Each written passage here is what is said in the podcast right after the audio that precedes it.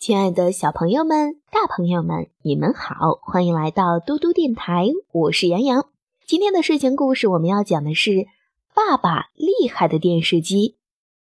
老王是技术骨干，整天泡在厂里，没有多少精力督促儿子小强的学习。星期天中午，他看到小强埋头看电视，作业居然还没有做，不由火冒三丈：“你这小鬼，光知道看电视！”功课学的是乱七八糟，老子像你那年纪的时候，学习好的不得了，还带着电视机上台领奖呢。说到这里，手机响了，原来厂里进口的生产线又出毛病了，厂长让他尽快回去。老王走后，小强缠着奶奶问：“爸爸读书的时候家里用的是什么电视机呀？这么厉害？你爸爸上学的时候呀，家里穷得叮当响。”哪里买得起电视机？奶奶糊涂了。见小强不信，就说：“你到老屋找找吧，旧东西一直堆在那里呢。”小强兴致勃勃地来到老屋，翻箱倒柜，翻箱倒柜，却不见有什么电视机。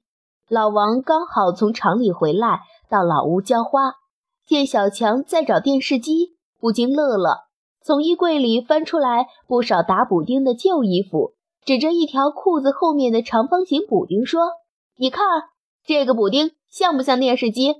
原来老王上小学的时候，有一年考了全年级第一。校长宣读完先进班级三好学生的名单，突然让老王代表本班到主席台领奖。这是以前从未有过的事情。老王慌忙地跑上主席台，面向校长，背对同学，恭恭敬敬地接过奖状。哇，好大一台电视机呀！不知道哪个调皮鬼喊了一声，后面马上响起了一片窃笑声。老王当时穿的正好是屁股后面打了长方形大补丁的裤子，仿佛当场被人扇了一记耳光，脸马上涨红了，手也开始发抖，感受不到领奖的光荣和兴奋，反而一脸都是做错事儿般的尴尬。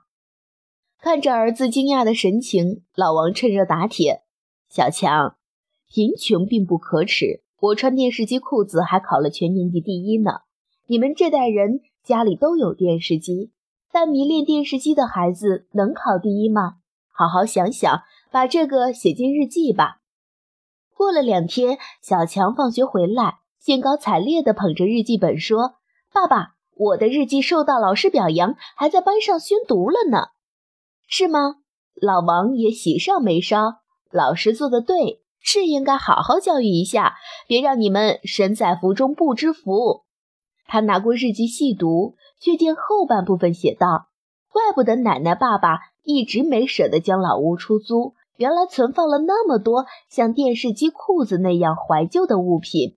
要是一早将这些不值钱的破东西扔掉。”光这几年来的租金收入就足够在每个房间添置一台真正的大彩电了。这么简单的账都不会算，亏老爸还说自己是高级工程师呢。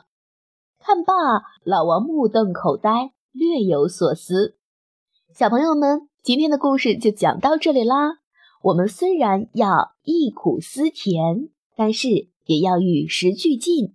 我是杨洋，我们明天再见啦，晚安。